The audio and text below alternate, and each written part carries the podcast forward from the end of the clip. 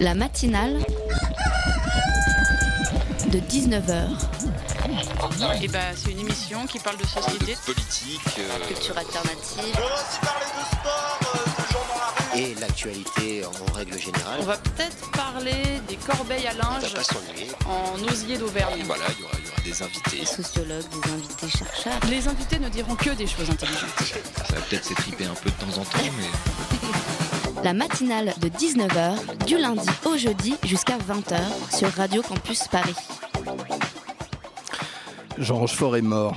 Comment vous communiquer tout le plaisir que m'a donné cet acteur? La perfection de chacun de ses rôles, son génie fantaisiste dans l'humour, en acteur de théâtre au rabais, dans Les Grands Ducs, aux côtés de deux de ses grands amis, Jean-Pierre Mariel et Philippe Noiret, ou encore sombre, taiseux, en commandant de marine condamné par le cancer, traquant pour sa dernière mission l'un de ses compagnons d'Indochine, dans ce bijou absolu qu'est le crabe tambour. Rochefort est mort. À tous les âges, son jeu était extraordinaire. Après les cours de la rue Blanche, il a fait partie de la plus belle bande que le Conservatoire national ait jamais connue. Rochefort, Belmondo, Jean-Pierre Mariel, Claude Rich, Bruno Kremer.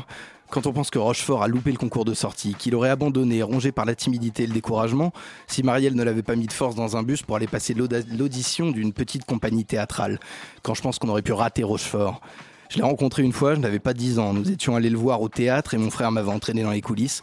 On l'avait croisé à la sortie de sa loge, il avait déjà 70 ans et nous avions bredouillé que nous avions aimé le spectacle et que nous l'aimions. Je me souviens comme tous ceux qui pensent à lui, de sa voix chaude et fantasque, de l'affection qu'il nous avait montrée en nous appelant mes enfants, impeccable dans son costume de soirée et chaussé, détail magnifique du grain de folie qu'il avait dans le regard et la cervelle, de basket de sport d'un rouge criard. Rochefort est mort, mon frère a pleuré, il l'aimait encore plus que moi.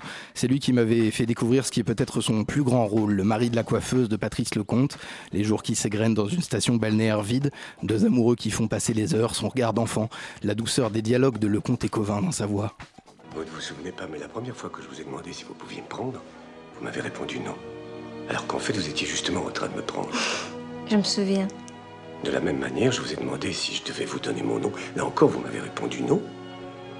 En fait, vous venez d'accepter que je vous le donne. C'est amusant, les rencontres. vous avez des muscles là, juste au-dessus du genou. J'ai fait du football à l'école. Ah J'aime pas beaucoup le sport, ça m'énerve. C'est comme les voyages. Moi non plus. Je n'aime pas sortir. Alors c'est bien. C'est réglé. On restera là. Ce sera parfait. Pour moi, Jean Rochefort est resté là. Il regarde passer les saisons derrière la vitre du salon de coiffure, amoureux éternel, doudingue, sombre, taiseux et timide.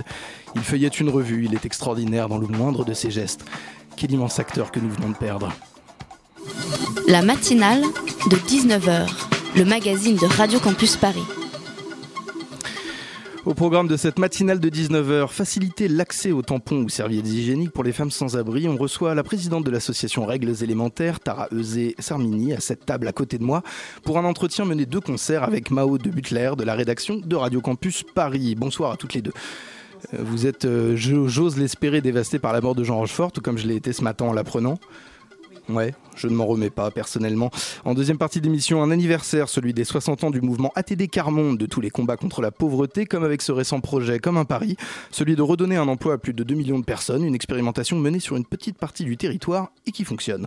Hélène Pinazo du mouvement sera avec nous pour en parler. Et puis à 19h34 précise, un reportage de Marthe Rousseau qu'on a envoyé se balader, micro à la main, dans les rues de la capitale, et qui nous fera vivre ses errances nocturnes lors de la fameuse nuit blanche, avant en fin d'émission la chronique de Dorian Qui fête un anniversaire particulièrement euh, communiste aujourd'hui. Dressez l'oreille, c'est la matinale de 19h, toute voile dehors sur Radio Campus Paris.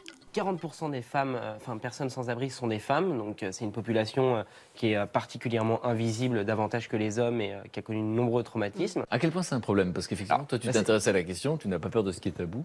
Bah, c'est un problème parce que euh, on va prendre un exemple sur, ne- sur la page Facebook de Sansa, on a reçu le message de, de Anne Claire euh, qui raconte euh, que quand elle avait ses règles et qu'elle était dans la rue, elle l'est plus maintenant, euh, elle était obligée de mettre des, euh, des t-shirts en boule euh, pour justement bah, se protéger, euh, protéger des règles. Et donc ça crée des mycoses, des infections, donc on ne peut pas avancer, la dignité, euh, on la perd. Euh, là, la confiance en soi, elle, n'est plus là, plus les agressions. Enfin, c'est extrêmement compliqué. Et c'est vrai que les femmes sans abri, on les voit, on les voit finalement que très peu.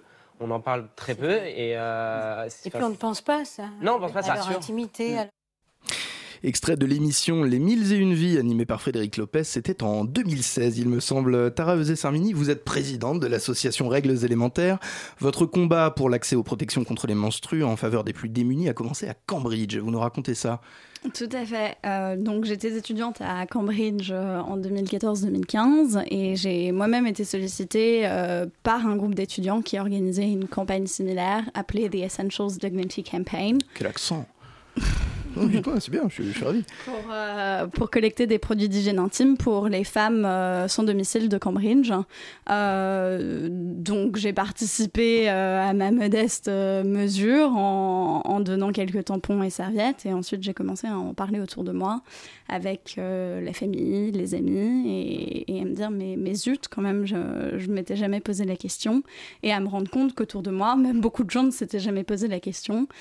donc quand je suis rentrée à Paris en 2015, euh, j'ai commencé à appeler euh, divers foyers euh, organismes médico-sociaux pour savoir comment ça se passait, parce que bah, moi qui n'en avais jamais entendu parler en France, il y avait peut-être une raison, soit qu'on ne manquait pas de ces produits, soit au contraire que c'était complètement tabou. Et c'est la deuxième option qui s'est avérée la bonne. Donc on a décidé de, de s'attaquer à ce tabou et euh, d'aller récolter des tampons et des serviettes. Mao. Oui, donc vous avez vraiment été euh, les premières à faire ça, euh, à faire ça en France. Bah écoutez, je crois. C'est hein. dingue. Enfin, je veux dire, on est en 2015 quand vous commencez à réagir à ça, et tout, personne n'avait personne n'avait effectué quoi que ce soit euh, concernant. Euh, bah alors, lors, de, lors des banques alimentaires, des restos du cœur et autres, euh, des produits d'hygiène et des produits non périssables sont collectés. Mmh. donc, produits non périssables, c'est aussi bien les serviettes hygiéniques que les petits pois. C'était pour ne pas le nommer. Quoi. Donc voilà, donc je veux dire, ça se récoltait au détour de quelques banques alimentaires, mais absolument pas avec un focus sur l'hygiène intime des femmes sans abri, ni euh, ni d'informer sur euh, voilà, ce, problème qui est une, inégalité de plus euh, vers la réinsertion en fait. C'est un produit de luxe aujourd'hui, les, les tampons, les serviettes hygiéniques euh, long débat euh, et d'ailleurs qui, qui, a sans doute euh, participé à l'essor de l'association parce qu'on s'est lancé juste avant le second examen de, de la loi sur la taxe tampon. Donc en fait, je pense que les gens avaient vraiment été sensibilisés et s'étaient rendu compte que ça avait un coût. après, on ne va pas forcément rentrer en politique sur fallait-il baisser la TVA ou pas. Euh, parce que c'est les... des questions que j'ai pour vous. Hein, bah, ok, bah, très bien. Mais bah, alors, euh, j'y réponds déjà en disant, euh, je veux dire, personnellement, je ne suis pas économiste, je ne sais pas quel est le taux de TVA optimal. Ça me paraît logique que ça rentre en tant que produit de première nécessité quand on voit que c'est le cas du Coca-Cola. En revanche, euh, baisser euh, la TVA, ça a été un gros cadeau aux fabricants parce que, euh, je veux dire, ils, n'ont pas, ils ne l'ont pas forcément répercuté sur leurs produits. Voilà, la question de l'application exacte de la loi fait qu'aujourd'hui, vous avez noté une différence de prix sensible entre 2015 et 2017 sur rien Non, bah écoutez, j'ai pas fait une grande étude de marché. Non, mais... non, mais ne serait-ce qu'au quotidien, simplement. Au quotidien, on l'a pas remarqué et, et, c'est vrai que c'est bah, voilà, une des grandes questions aujourd'hui qui se posent. Parce que, comme vous le disiez, ça reste un produit de luxe dans, le fait, dans, les, dans la mesure où ça reste très très cher et très difficile d'accès. Ouais, c'est effectivement un problème. Oui, alors quand vous avez, enfin, quand vous avez discuté avec des associations qui déjà récoltent, enfin, est-ce que vous avez rencontré euh, un, une gêne ou quoi que ce soit, ou, c'est quelque chose euh, dont ils avaient conscience, euh, mais simplement ils n'avaient rien mis en place de spécifique pour alors, j'ai pas tellement contacté des associations de collecte au début. J'ai vraiment euh, contacté des, des, foyers et le SAMU social, euh, de Paris, parce que le SAMU social euh, gère aujourd'hui la plus grande population SDF en, Ile-de-France et du coup en France.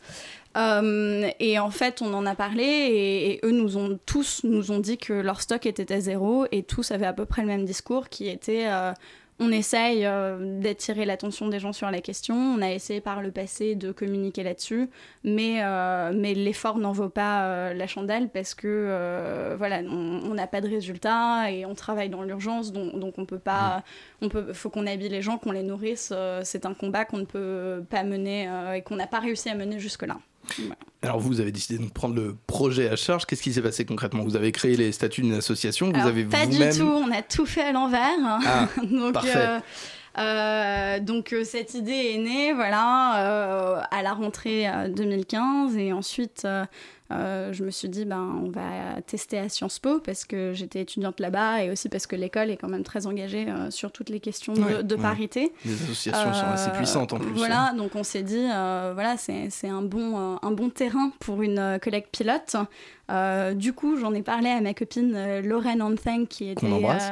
euh, exactement, qui était à l'époque présidente de l'association Paris Solidaire, qui euh, qui était euh, qui organisait déjà des, des banques alimentaires et des banques vestimentaires. Donc on s'est dit bon bah voilà, vous avez l'habitude des collectes, donc euh, donc les, les bénévoles de cette association se sont mobilisés autour de mon projet et on a lancé ça sur trois jours, donc en novembre 2015 et en décembre 2015. Et en fait, on a été submergé de dons. On a Un bon collecté bilan, ouais. Plus de 20 000 euh, produits euh, Oui. donc euh, fin, 2000, euh, fin 2015. Et c'est après ça qu'on s'est dit qu'on ne pourrait pas s'arrêter là et que il fallait vraiment se structurer et créer une association loi 1901. Et les, nos statuts ont été publiés simplement en avril 2016. D'accord, Mao. Oui, euh, comment, une fois que vous aviez récon- euh, récolté euh, ces euh, 20 000 euh, tampons et serviettes, du coup, euh, ça se passe comment la distribution? Enfin, la première distribution, euh, typiquement euh? Bah alors, Vous êtes allé sur le terrain vous-même. Euh, alors moi-même, j'ai été sur le terrain et dans des foyers euh, et à la rencontre de personnes sans abri avant de lancer le projet. Mhm. Mais justement, à la fois ce- cette expérience sur le terrain et mes échanges avec euh, bah, des professionnels du monde de la rue m'a convaincu qu'il fallait surtout pas qu'on est sur la redistribution. C'est un sujet extrêmement sensible, extrêmement délicat. Les femmes sont pas du tout à l'aise d'en parler. Je veux dire, ça touche à leur dignité, ça touche à leur intimité. Euh, un jour, on a même voulu euh, recueillir le témoignage d'une femme qui avait bénéficié euh, de nos produits et on a passé une demi-heure d'entretien où la seule chose qu'on a pu avoir, c'était merci, mais ça, ça me gêne d'en parler.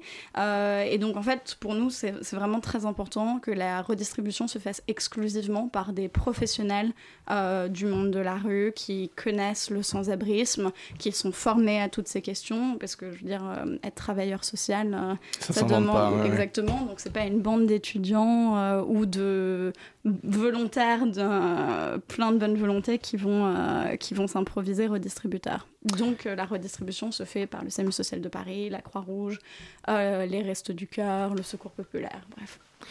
Et comment le problème est-il traité ailleurs dans le monde? Vous avez vu un petit peu ce qui se passait dans Ouais. les autres pays, notamment en Europe. Il y a des fait. efforts à faire à notre niveau, j'imagine. On est en retard. Exactement, ouais. Euh, C'était très étonnant justement de voir que les pays anglo-saxons étaient très à la pointe sur la question et que ça faisait très très longtemps qu'ils s'en occupaient. Donc je sais pas si c'est le pragmatisme euh, anglo-saxon, mais euh, donc en Angleterre euh, c'est très commun. Il y a celle qu'il y a eu à Cambridge, mais il y avait aussi une campagne nationale qui s'appelait The Homeless Period. Aux États-Unis, il y a Il y avait un hashtag qui avait circulé sur le, sur le sujet. Voilà, de exactement. sensibiliser sur les réseaux sociaux. Tout à fait. Euh, aux États-Unis, euh, il y a Camions of Care, il y a euh, Tampon Tuesdays, il y, y a plein plein de choses. En Australie également, Share the Dignity. Et ensuite, euh, dans des pays en voie de développement aussi, euh, ça, ça se fait beaucoup plus euh, que chez nous.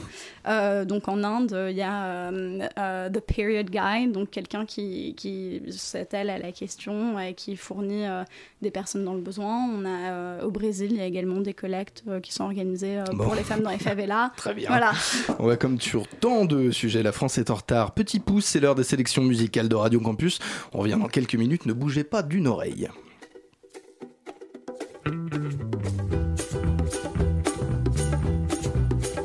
On the bus back from Bristol, we talked about death and we talked about a friend that I'd spend some time with once or twice a year. We got to your house all cold and out of breath. Your child was asleep. We sat down and you offered us a beer. He said, Do you know what happened today?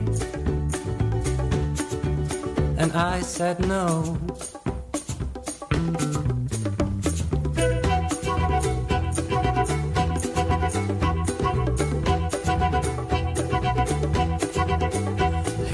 Family to millions, all over the evening news, but I tend to keep away from the press, the TV, and the radio.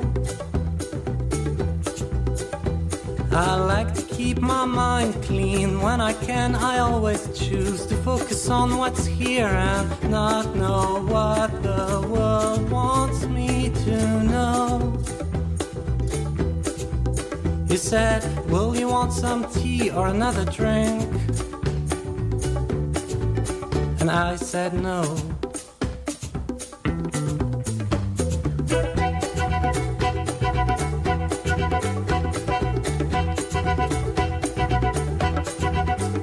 We'd had sun in Bristol and fun with friends in London and an awesome time as usual on tops of hills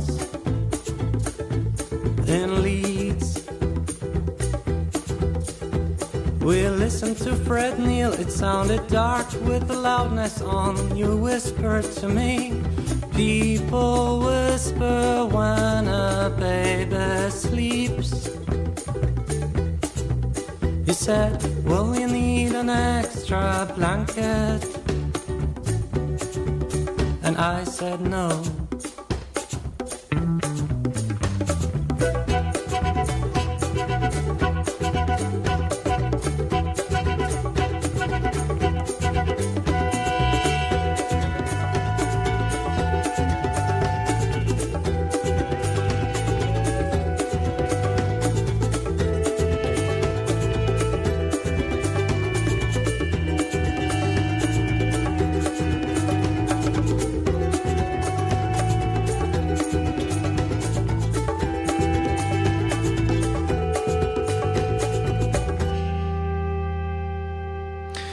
Du chanteur Herman Doon sur le 93.9 FM. Vous écoutez la matinale de 19h. La matinale de 19h, le magazine de Radio Campus Paris. Les femmes vivant dans la rue ont aussi leurs règles. C'est un constat simple et pourtant, comme tout ce qui entoure la question, peu traité, euh, remisé, tabou. Euh, Je suis toujours avec euh, notre invitée présidente de euh, l'association Règles élémentaires et j'aimerais bien, euh, peut-être avec une question de vous, Mao, aborder ce... Euh, oui, alors juste avant la pause, on se rendait compte que la France était quand même bien en retard sur le sujet euh, des règles des femmes dans la rue, mais de manière assez générale, est-ce que euh, vous pensez que c'est aussi lié justement à ce que, ce que disait François, à un tabou des règles dans la société française? Bah, il y a un véritable tabou autour des règles euh, en France, euh, mais aussi ailleurs. Et euh, à ce sujet, je vous recommande vivement de lire Ceci est mon sang d'Élise Thiebaud et Le grand mystère des règles de Jacques Parker qui. Bien sûr. C'est une amie à moi, on l'embrasse pour cette émission d'ailleurs. Ça me fait plaisir, je peux le placer. Je suis ravi. et qui, qui explique voilà ce tabou qui date de la nuit des temps. En revanche, euh, les choses euh, changent euh, doucement mais sûrement. On en parlait euh, ensemble euh, sous l'impulsion, exactement, euh, sous l'impulsion euh, de blogueuses, de, euh, mais aussi de, de gens aux États-Unis, en Angleterre, et qui, qui donnent l'exemple. Et, euh, et on se rend compte que bah, il est temps de se mettre à la page. Est-ce que vous avez essayé de faire changer les choses, par exemple, même au sein de votre université, à Sciences Po, par exemple? Enfin, Par exemple, aux États-Unis, je sais qu'il y a des tampons qui sont distribués, alors parfois pas forcément gratuitement, mais dans les toilettes qui sont mis à disposition, enfin ce genre de choses. Ouais, euh. dans beaucoup d'entreprises même, euh, il y a des distributeurs euh, de tampons et de serviettes dans les restaurants, des choses comme ça. Mais pour ça, Euh, il faut avoir un emploi, il faut avoir un lieu Bien où sûr, aller- bien sûr. mais ouais. mais je- ce que je veux dire sur, euh, sur euh, la mentalité euh, Ouais. anglo-saxonne euh, sur la question, je pense que depuis que Règles élémentaires existent, euh, la communauté euh, Sciences Po s'est vachement mobilisée et a vachement œuvré. Euh, de manière plus générale, on essaye vraiment de, au-delà de récolter des produits d'hygiène intime pour, euh, pour les femmes euh, sans abri et mal logées, on essaye vraiment de mener des actions de sensibilisation Mmh. à la fois sur les réseaux sociaux, J'allais vous demander, pardon, excusez-moi, je, vous interromps, co- comment, comment est-ce qu'on le comble ce, ce retard?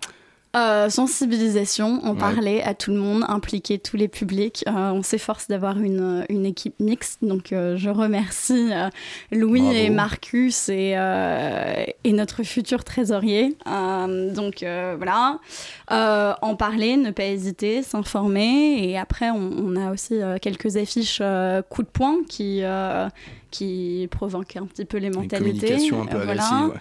Euh, on a fait euh, un partenariat avec Lunéal, qui est une marque de coupe menstruelle.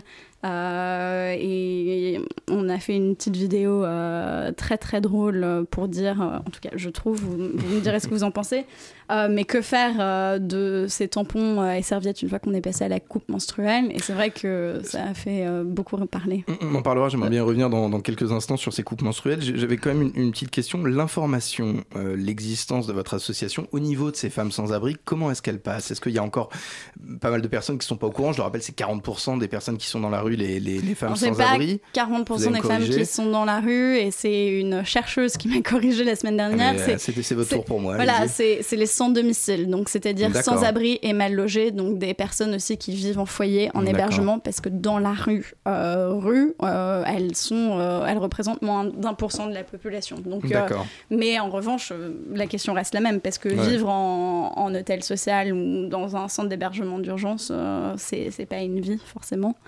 Euh, donc, euh, comment l'information Comment est-ce que l'information passe au niveau de ces personnes-là ouais euh, donc, pas en direct, encore une fois, nous, on, on ne communique pas directement auprès d'elles. Après, c'est vrai qu'on fait tout un travail avec nos partenaires redistributeurs, qui sont, je le rappelle, le SAMU Social de Paris, les ouais. Euh, du Cœur et, et autres organismes spécialisés sur euh, les questions de sans-abrisme et de mal logement. Et du coup, eux sont très proactifs euh, dans la démarche. Donc, euh, sur, à la fois sur les maraudes, les infirmiers et infirmières vont spontanément offrir des tampons et des serviettes parce Mhm. qu'on sait que les femmes n'osent pas en demander. Dans les hôtels sociaux, c'est des, des produits d'hygiène intime sont livrés en même temps que les plateaux repas, donc ils sont à disposition des femmes euh, sans, euh, hébergées dans ces hôtels sociaux. Mmh. Euh, Forcément désocialisé, ouais, voilà. Exactement. extrêmement- Euh, et sinon, on est en- quand, quand c'est possible, on essaye de, de les mettre en libre service euh, pour, pour les femmes. Et au-delà de ça, est-ce que vous connaissez euh, les problèmes spécifiques euh, qu'affrontent les femmes dans la rue euh, par rapport à leur hygiène intime? Est-ce que, euh, pas forcément simplement les protections hygiéniques, mais même euh, la consultation d'un gynécologue, ce genre de Bah, choses Ouais, a bah voilà, combat, bien, aussi, bien hein. sûr, tout ça c'est très très compliqué parce que euh, avoir ses règles, euh, c'est déjà pas drôle euh, quand on a les moyens. Donc euh, quand on les a pas, euh, ça crée, que, comme on l'entendait euh, dans l'extrait en début d'émission, euh, ça peut créer plein, plein d'infections euh, si on se protège pas correctement ou si on garde ses protections euh, hygiéniques trop longtemps. Je veux dire, beaucoup de femmes n'ayant pas accès régulièrement à des tampons et des serviettes vont garder leurs tampons bien plus longtemps euh, qu'il n'est recommandé, donc plus de 12 heures, alors que je veux dire, c'est 8 heures au maximum normalement. Euh, donc euh, tout ça crée énormément de problèmes. Ça crée évidemment des problèmes de réinsertion, parce que bah, comment voulez-vous aller à un entretien euh, si vous avez du sang qui dégouline sur vous? Je veux dire, il y a énormément de... Ça, ça touche un spectre de problèmes beaucoup plus large. Ouais, et, et, et du coup, bah, comment font-elles elles, elles dépendent euh, de, euh, bah, des dons, elles dépendent euh, de, d'organismes qui viennent à leur rencontre, du, de bus sociaux. Je veux dire, c'est très compliqué. Alors, pour aller un petit peu au-delà euh, de justement euh, cette question des produits qui sont des produits euh, qu'on peut garder 8 heures, qu'il faut changer, qu'il faut racheter en permanence, Mhm. vous, vous en parliez tout à l'heure. Parlez-nous un peu de cette coupe menstruelle. Ok. Vous savez ce que c'est? Alors, sachez que oui, absolument, car j'ai lu sur le sujet, je sais qu'elle est réutilisable, euh, je sais qu'on peut la, la rincer à l'eau, semblerait-il, euh, je sais pas mal de choses, ne me regardez pas comme ça, c'est terrible, je suis extrêmement gêné. Je- Mais il n'y a je- aucune je- raison, et- mais non, justement, c'est pas- génial. vous allez m'éduquer moi-même et vous allez éduquer en plus de ça les millions d'auditeurs qui sont suspendus à vos lèvres. Euh, donc, comme vous le disiez, euh, la coupe menstruelle est une protection hygiénique réutilisable. C'est un dispositif intra-utérin 1, donc euh, intravaginal, pardon, qu'on met dans le vagin en silicone. et y a énormément. Et donc, en général, ce silicone est testé, approuvé médicalement. Euh, donc, on n'a pas toutes ces toxines qu'on peut avoir euh, dans des tampons et, euh, et serviettes euh, parfumées au glyphosate Mmh. euh, et autres. Des heures de joie. Donc, euh, et le principal avantage, c'est que euh, ça euh, dure entre 5 et 10 ans, la durée moyenne de vie du- d'une cup, et ça coûte 30 euros. Donc, Ça fait mal, c'est une question bête, mais je pense que c'est ce que les alors, gens doivent se poser. les gens sont. je- ça, ça dépend vraiment de la physiologie de chacune. Ouais. Il y a différentes tailles proposées maintenant, mais après, il y a souvent des barrières euh, culturelle et psychologique à l'adoption d'une cup, de la même manière que certaines femmes euh, ne mettent pas de tampons et préfèrent euh, utiliser des serviettes. Mais, mais pour en revenir à, à la cup et les femmes sans abri, euh, c'est très compliqué pour les femmes qui vivent dans la rue parce que, comme euh, vous, vous le suggériez, il faut laver la cup euh, entre chaque utilisation et surtout il faut la stériliser une fois par mois à l'eau chaude. Donc déjà avoir accès à l'eau c'est Ouais. compliqué quand on habite, quand on vit dans la rue et à de l'eau chaude encore plus. Et ensuite se pose toute la question de, de l'hygiène de ces femmes parce que quand on a les mains sales et qu'on doit aller se mettre les doigts dans le vagin, bah, ça peut créer plus de problèmes que, que si on utilisait une serviette tout bêtement. Donc ce qu'on est en train de faire, parce qu'il y a évidemment plein de questions euh, à la fois écologiques mais économiques, si on pouvait réduire la dépendance aux dons, ce serait quand même euh, génial, et que ces femmes soient indépendantes et libres pendant euh, 10 ans, ce serait parfait.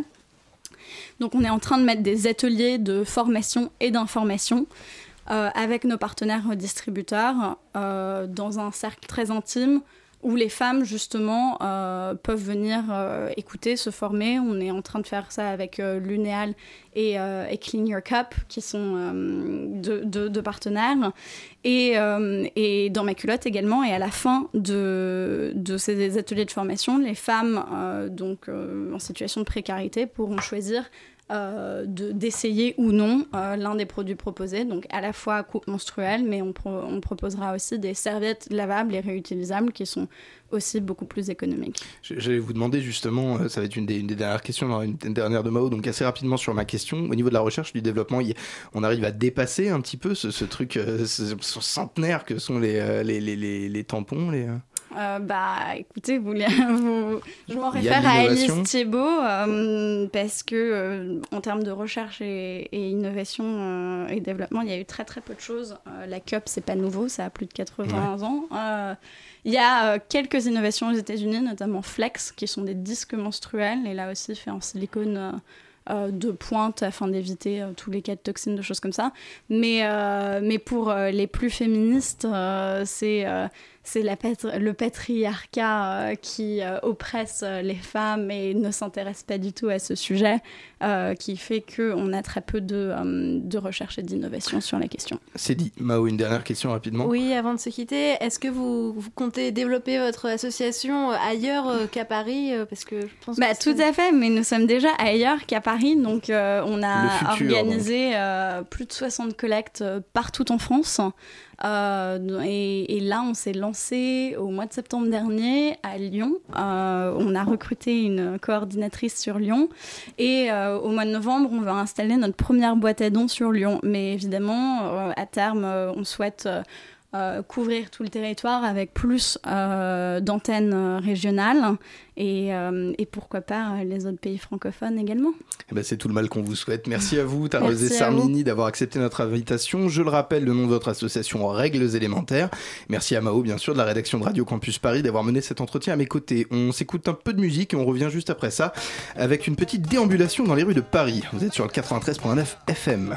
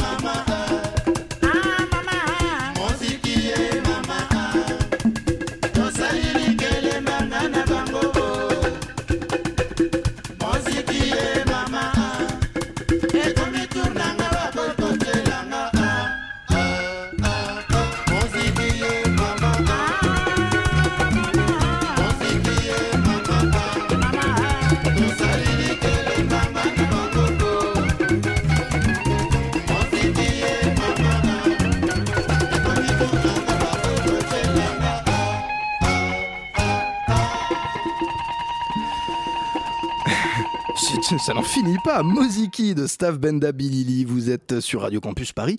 Il est 19h34. La matinale de 19h, le magazine de Radio Campus Paris.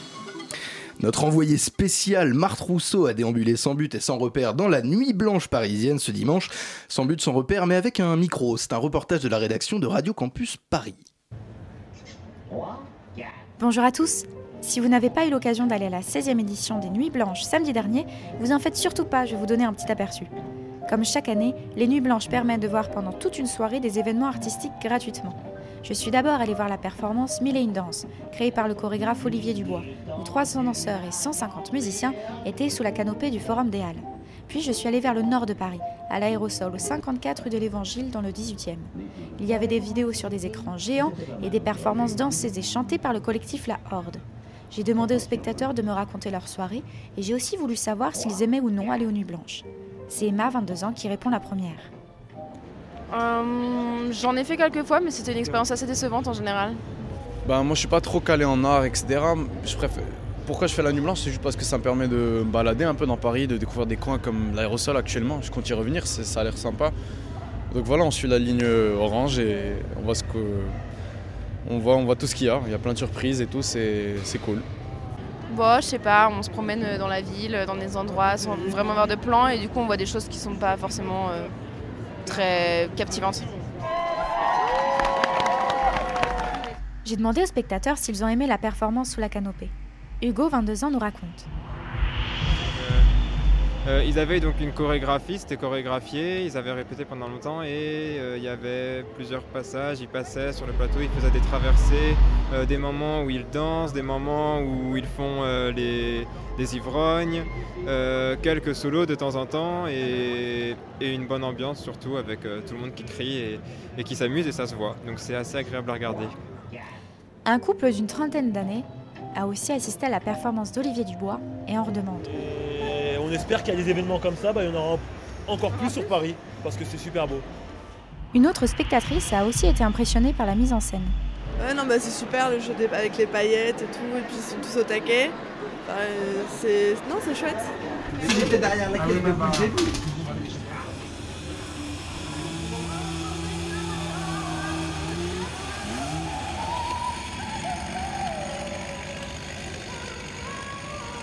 je suis allée vers l'aérosol dans le 18e arrondissement. Il y avait deux gigantesques hangars avec des écrans géants où des films étaient rétroprojetés. Il n'y avait aucune indication, aucun panneau. L'ambiance était assez sombre et anxiogène. Dans le dernier hangar, il y avait une chorégraphie du collectif La Horde. L'une d'elles montrait des danseurs, le corps plaqué contre une voiture dont le pare-brise était morcelé comme après avoir reçu un choc. À côté, une femme, une danseuse aussi, taguait par terre. J'ai demandé à une spectatrice de nous dire ce qu'elle en pensait. Bah, euh, je viens de voir euh, une sorte de triptyque euh, performance en quelque sorte. Ça a commencé à l'extérieur avec euh, des scènes assez apocalyptiques, les pompiers, des personnes en noir. Et tout de suite, je me suis sentie dans une sorte de rêve en fait. Je trouve que ça relève beaucoup de la rêverie et de l'imaginaire, même si c'est très, très réaliste en fait. C'est ça qui est peut-être un peu trop oppressant. Dans le deuxième, on a quelque chose de beaucoup plus peut-être euh, chorégraphié dans le sens. euh, en fait, c'est comme des machines qui dansent. C'est très beau. Derrière un ballet classique de machines. Comment dire? Ouais, je, je suis assez. euh, je suis très agréablement surprise en fait parce que je viens de voir. Les Nuits Blanches attirent aussi des étrangers puisque j'ai rencontré, suite à la performance d'Olivier Dubois, un couple de Taïwanais qui est venu à Paris spécialement pour les Nuits Blanches. À l'aérosol, j'ai aussi rencontré deux jeunes femmes qui venaient de Dublin. Et tous apprécient le spectacle. We think it's really beautiful. It's really different. We didn't expect this at all when we came into this hall, um, but the dancing with the machinery is very unique. À tous ceux qui sont restés dans leur lit samedi soir ou qui n'avaient aucune envie d'affronter la foule des Nuits Blanches, je vous l'accorde, la soirée peut être une grosse galère. T'attends souvent des plombes avant de pouvoir entrer dans tel ou tel monument parce qu'il y a un monde fou. Tu galères aussi à rentrer chez toi parce qu'à partir de 2h du matin, il n'y a plus de métro et que tu dois prendre un octilien. Eh bien pourtant, dans l'ensemble, les spectateurs que j'ai interrogés, ils étaient très enthousiastes et surpris de ce qu'ils ont vu. Alors, tu viens l'année prochaine? Eh ben on viendra l'année prochaine. Ce... Il est 19h39, vous écoutez la matinale de 19h et ça me fait bien plaisir. La matinale de 19h sur Radio Campus Paris. Ce studio s'étoffe, de nouvelles personnes s'y sont glissées à la faveur de notre pause musicale. Hélène Pinazo de l'ONG ATD Carmonde, ATD pour Agir tous pour la dignité, il me semble.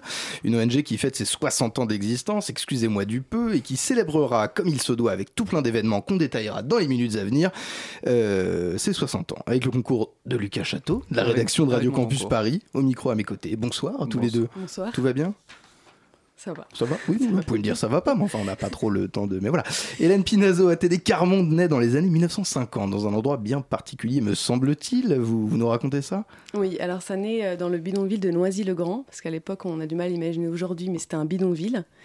Et c'est Joseph Ryzinski, qui, euh, qui est un prêtre, qui arrive dans le bidonville envoyé par le diocèse pour quelques années, à l'origine un an ou deux, et qui, euh, qui décide, euh, la première chose qu'il fait, c'est de, de virer euh, la distribution alimentaire.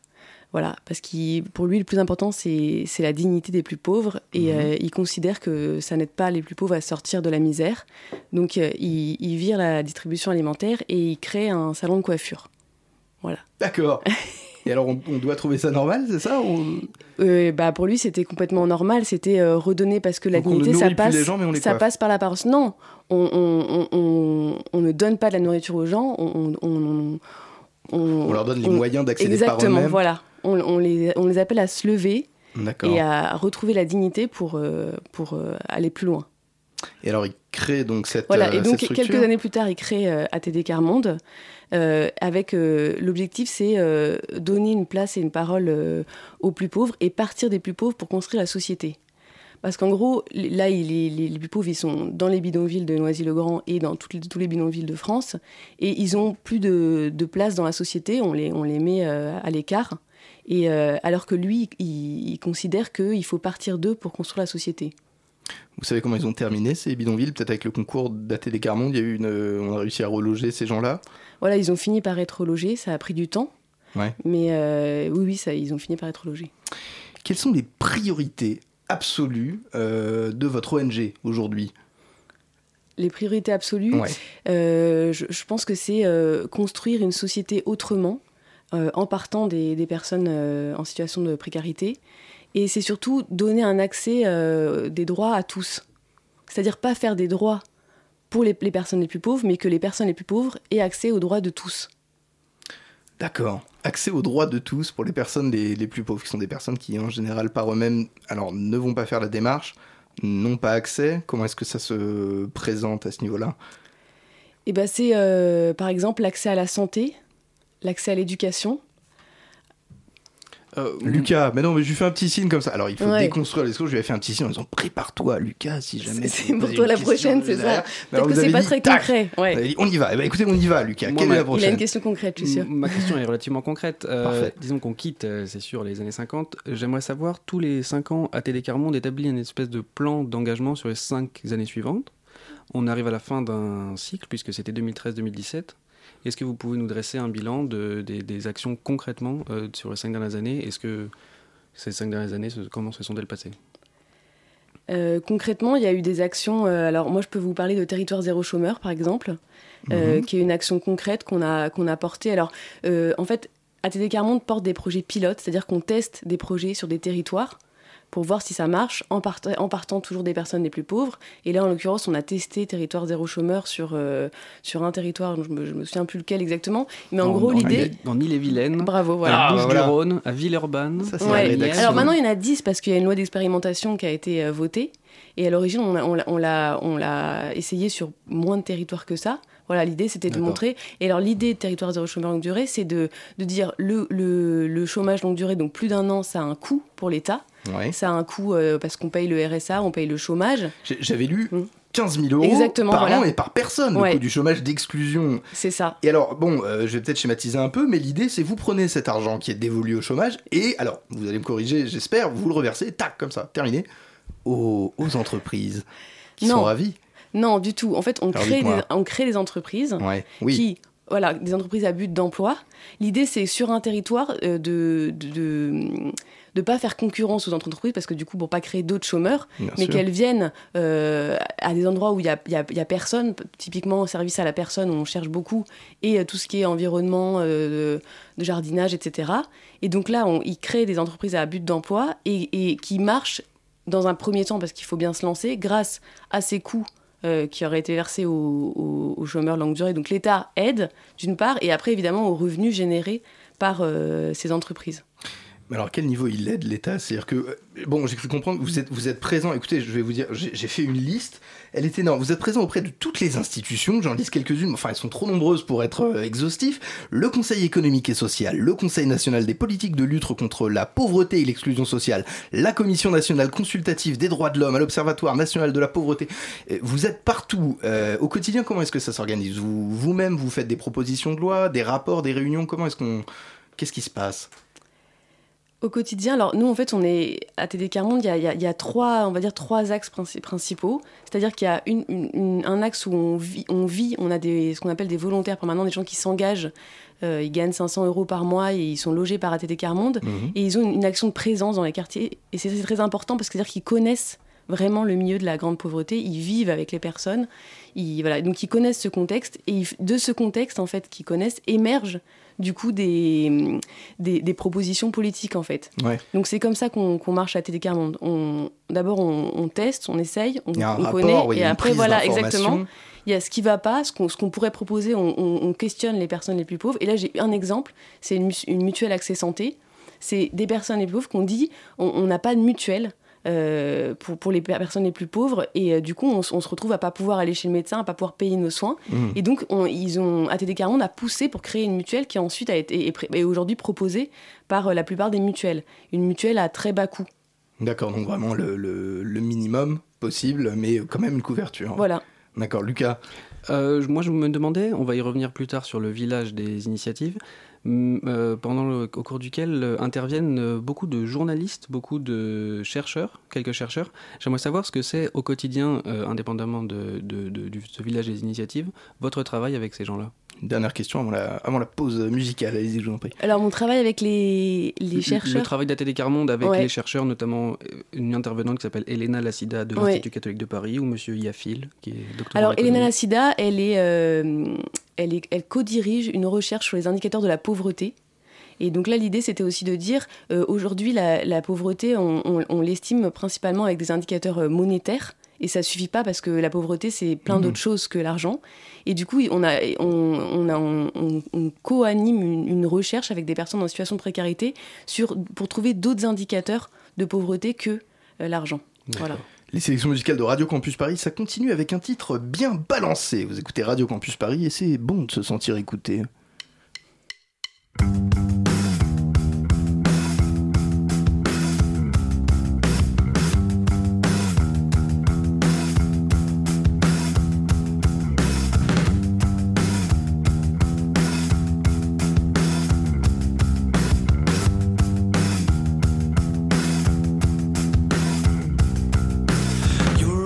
Obsession puzzles me. Say, why keep dreaming about this? What obsession do you mean? I just woke up in a bliss. Why keep brooding over death? And why does gloom appeal to you? True, it's not my usual mood, but I hate biased platitudes. Aren't you ruffled by this meeting?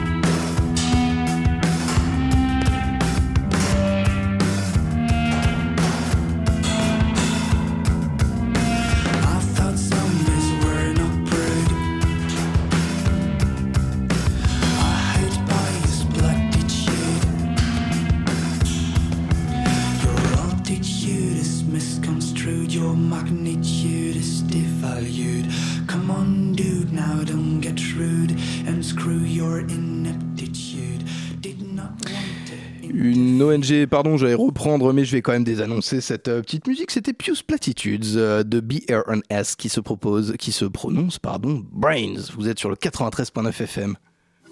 La matinale de 19h, le magazine de Radio Campus Paris.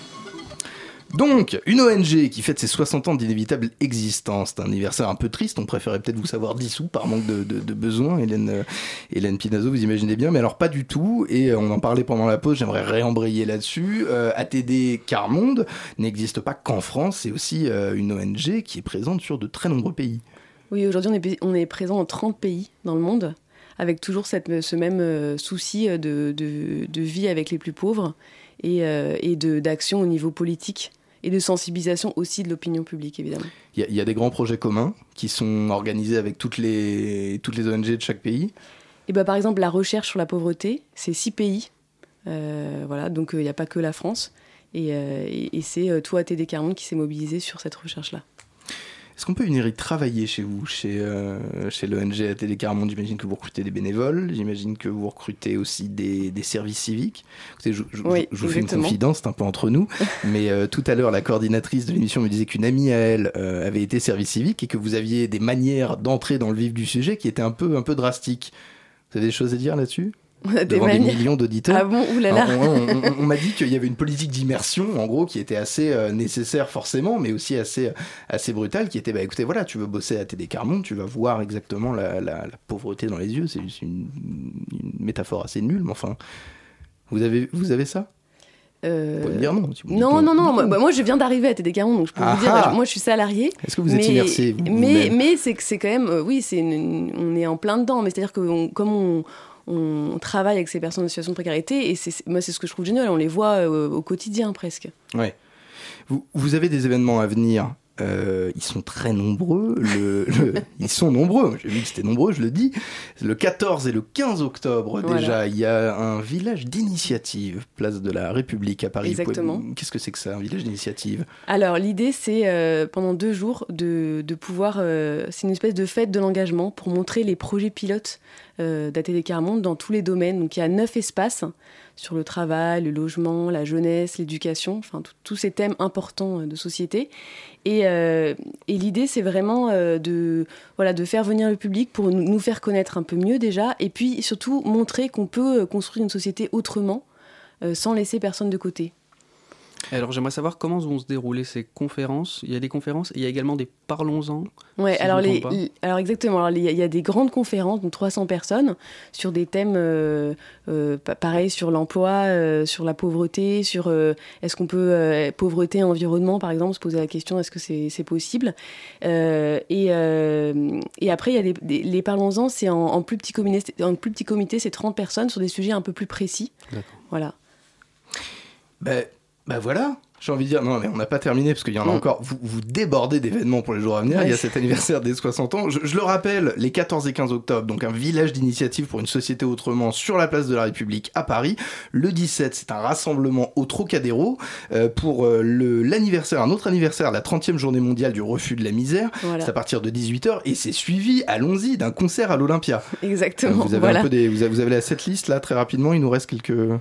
Il y a Kerry James, okay. Voilà. Euh, pas mal. Euh, Laurent Voulzy. Ah, ça, j'adore. Moi, j'adore, euh, voilà, Christophe Willem. Ah, ça, je déteste.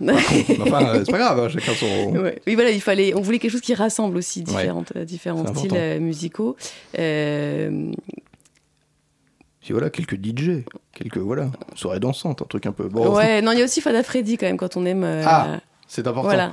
On, on l'embrasse lui aussi. On embrasse tout le monde ce soir. C'est très sympathique. Merci à vous, Hélène euh, Pinazo. Vous restez avec nous. C'est l'heure de la chronique de clôture, un livre ce soir, avec notre ami euh, Dorian Borisevich, envoyé exclusif des bureaux de la rédaction jusqu'au studio, ce qui fait bien 7 ou 8 pas.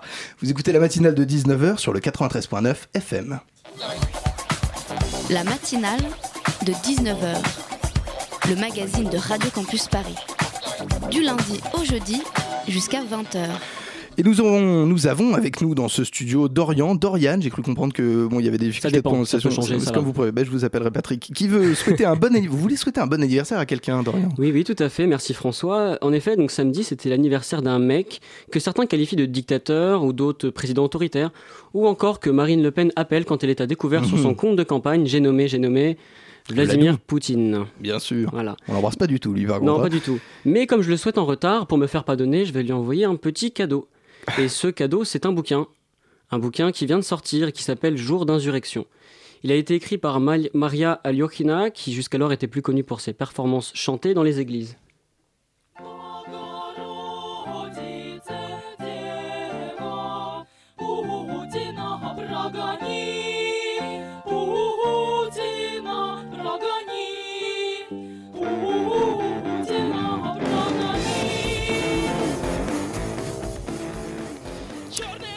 Vous les avez reconnus, ce sont les Pussy Riot, ce groupe de punkettes à cagoule qui, dans cet extrait qui date de février 2012, danse et chante. C'est en train de s'exciter en arrière-plan, c'est dans- violent. Ah hein. ouais, c'est vénère, c'est très très vénère. Et ça se passe donc dans la cathédrale de Moscou, donc euh, le Christ Sauveur, et elle chante une prière à la fameuse Vierge Marie pour faire partir Vladimir, Vladimir Poutine du pouvoir. Ça a marché? Euh, Non, malheureusement Dommage. non, il est toujours là et en 2018 il va peut-être retourner. Mhm. Deux semaines plus tard, par contre, en réponse donc, notamment à une forte pression de l'Église orthodoxe, ce club des cinq cagoules est arrêté. Euh, si deux sont relâchés assez rapidement, trois sont condamnés à une, peine, à une peine particulièrement lourde, mais malheureusement assez courante en Russie. On parle de deux ans de colonie pénitentiaire qui sont donc prononcés pour Maria Aliorkina. Génial. Libérée en 2013, donc juste avant les JO de Sochi, Maria se met à la rédaction de son livre Jour d'insurrection. Sorti mercredi dernier en français aux éditions du Seuil, son livre faisait l'objet d'une rencontre la semaine dernière à la Maison de la Poésie, à la fois en présence de l'auteur et d'Anne Niva, journaliste, qui animait la rencontre. Je m'y suis rendu et j'ai pu poser quelques questions. Alors votre livre, je m'en sortis des presses, là, de quoi il parle? Alors c'est à la fois un manifeste, un recueil de poèmes ou de souvenirs dans lequel euh, l'auteur nous raconte sa détention d'une façon à la fois humaine et dépassionnée. Euh, dans cet extrait que vous allez avoir dans son livre, euh, qui est lu par Anniva, Maria évoque dans sa conversation avec une gardienne les raisons de sa grève de la faim. Durant ces six mois passés dans la colonie, aucun des gardiens, sauf une, n'a compris pourquoi, lorsqu'on est jeté en prison pour avoir protesté, on continue à protester. Purgez votre peine et quand vous sortirez de la zone, vous pourrez recommencer vos protestations. Quel genre de réponse puis-je vous fournir, gardienne? Je proteste là où je peux, là où j'en éprouve le besoin. C'est dans ma nature. J'ai besoin de protester. Et j'ai demandé à Maria Aliokina si elle continuait maintenant de protester. Et on peut dire euh, qu'elle continue sous une autre forme, celle du théâtre politique avec la compagnie du théâtre euh, euh, libre biélorusse. Et elle monte sur les planches pour un projet sur la résistance. Euh, le spectacle parle de résistance à travers euh, trois histoires. La mienne, celle de Piotr Pavlensky et celle d'Oleg Sensov. Svensov. Ça n'est pas un trucage, hein, notre chroniqueur parle russe. Il le parle couramment sur ce plateau, parfois même. Alors, qui sont ces, ces deux bonhommes, là, Piotr euh, Pavlensky et Oleg Sventov J'ai pas le Alors, accent, Piotr euh, c'est un artiste qui a été notamment euh, célèbre euh, il y a deux ou trois ans pour s'être cloué les testicules sur la Ah, place rouge en signe de protestation. Des heures de joie. N'oublions pas qu'il s'est également coupé l'oreille sur le toit d'un hôpital psychiatrique. Super. Voilà. Et euh, Oleg Svensov est un réalisateur et militant ukrainien qui a été arrêté en Crimée en 2014 et condamné en Russie pour terrorisme. Euh, voilà, donc je rappelle que la, la Biélorussie, le dernier pays d'Europe à pratiquer la peine de mort, et le président euh, Alexandre Loukachenko est au pouvoir depuis 25 ans, donc on retrouve aussi des similitudes avec la Russie de Vladou Vladimir. De grands amis. Voilà. Euh, donc l'histoire de Maria est finalement universelle. Comme un enfant qui ne veut pas jouer au roi du silence, comme le cancre de Prévert qui fait disparaître le tableau noir, un simple citoyen est inspiré par la répression dont il est victime. Et ça ne s'arrêtera jamais. Voilà mon cadeau au président Poutine, un livre dont ressort le slogan que nous devrions tous adopter. Protestataires de tous les pays, unissez-vous. Qu'est-ce que vous êtes de gauche, Dorian? Merci, vous parlez de littérature, ça vous fera des points pour le paradis. Et Dieu sait que vous en avez besoin, espèce de punk à mobilette. La matinale de 19h. Le magazine de Radio Campus Paris. Du lundi au jeudi jusqu'à 20h. Oui, je balance une petite virgule. Et voilà, on papote, on papote, et paf, il est presque 20h. Un tas de personnes sont responsables de cette dernière heure de radio, et je les en remercie tous autant qu'ils sont. Elsa, seule maître à bord après Dieu, Nina, qui coordonne tout ce joli petit monde, PH, mon petit bouton de rose, la maestria de la réalisation ici à Campus, mes co-intervieweurs, bien sûr, sans oublier Marthe Rousseau en reportage et Dorian Borisevich à la chronique. Euh, vous pouvez nous réécouter demain à 13h, mais, mais, alors que s'approche, ils sont en train de piaffer d'impatience derrière la vitre, l'équipe de pièces détachées, comment vont mes petits Oh là pur là, sang bah de la euh, culture si on piaffe comme ça. Vous euh, piaffez, absolument. Eh bien, on va super bien. Ce soir, on reçoit pas un, pas deux, trois invités. On reçoit les membres du collectif Le Grand Cerf Bleu pour parler de leur spectacle. Non, c'est ça. Triplet Variation présenté au 104 jusqu'au 14 octobre. Eh ben, ça fait énormément de consonnes. Écoutez-les, c'est du solide, c'est tout de suite sur le 93.9 FM. Adios compañeros, c'était la matinale.